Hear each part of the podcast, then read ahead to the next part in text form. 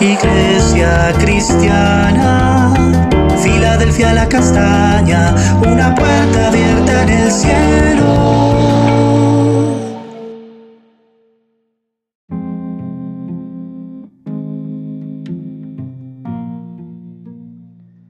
Buenos días, sabia Iglesia Filadelfia la Castaña, una puerta abierta en el cielo. Hoy en nuestro altar familiar hablaremos acerca de la sabiduría que se refleja. Leemos en Eclesiastés el capítulo 8, versículo 1, en la nueva versión internacional. ¿Quién como el sabio? ¿Quién conoce las respuestas? La sabiduría del hombre hace que resplandezca su rostro y se ablanden sus facciones.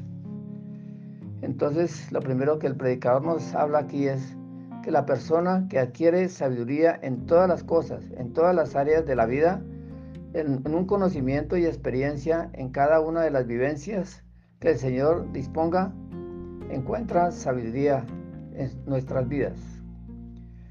La principal sabiduría que debemos encontrar y buscar eh, se debe es adquirir el conocimiento del Señor, el temor, el respeto, la reverencia y el amor de Dios, como dice en Proverbios 1.7. El principio de la sabiduría es el temor a Dios. Y el Salmo 19.9, que dice, el temor de Jehová es limpio, que permanece para siempre. Los juicios de Jehová son verdad y justos. Entonces este temor debe permanecer para siempre. Y adquirir sabiduría, conocimiento de su palabra. Prepararnos para el ministerio que el Señor nos dé para desarrollar los dones y talentos que el Señor nos ha dado.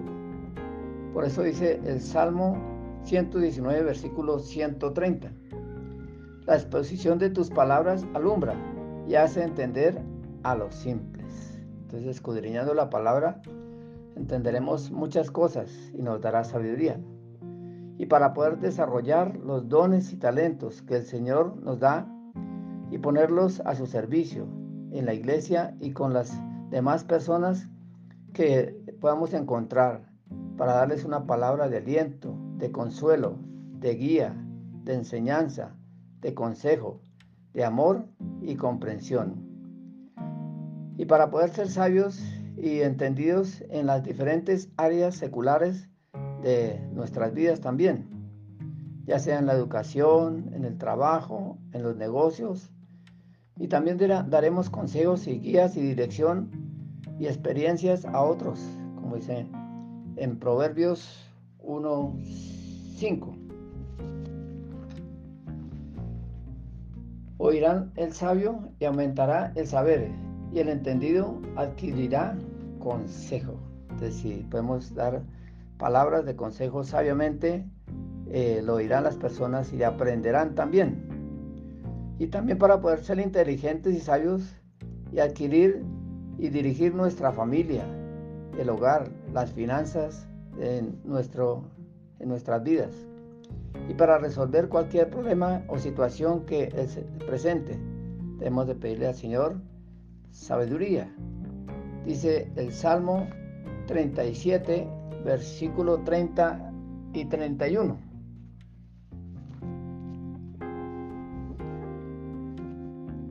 Los justos heredarán la tierra y vivirán para siempre sobre ella. La boca del justo habla sabiduría y su lengua habla justicia. La ley de su Dios está en su corazón, por tanto sus pies no resbalarán. Leí desde el versículo 29. Lo segundo que nos habla es aquí, eh, el escritor dice, la sabiduría de una persona se refleja, resplandece su rostro en su expresión en su modo de hablar, en su apariencia, personalidad, pulcritud y educación.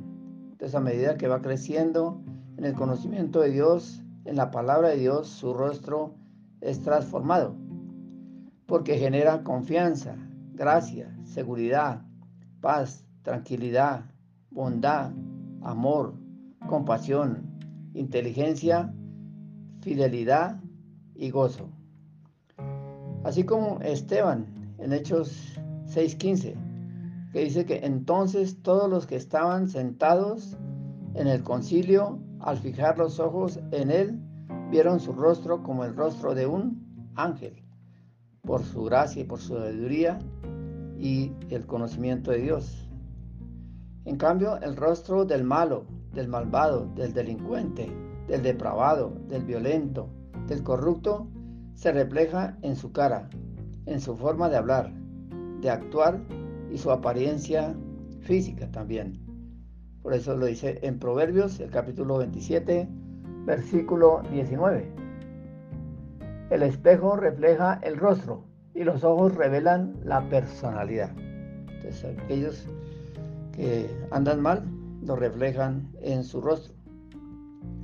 Y es por eso que debemos de pedirle al Señor gracia y sabiduría para todas las áreas de nuestras vidas y para cualquier situación que se presente a diario, para poder traer la palabra de consejo y consuelo a otros, como dice el Señor en Santiago 1.5. Cualquiera que sea falto de sabiduría, pídala y el Señor la dará en abundancia y sin reproche. Oremos, gracias Señor por este hermoso devocional y por lo que tú nos has enseñado cada día por medio de este libro de Eclesiastés. Ayúdanos a aplicar cada una de las palabras y las enseñanzas ah, que tenemos todos los días. Y pedimos que nos des la sabiduría y que con la ayuda del Espíritu Santo que podamos traer y reflejar en nuestro rostro a otros el amor y la compasión y que puedan sentir la paz al ver nuestro, eh, nuestra cara, que puedan sentir confianza y seguridad, fidelidad en nosotros. Gracias por esa puerta abierta que tú tienes para cada una de las personas que estén pasando por eh, momentos difíciles en el nombre de Jesús. Amén.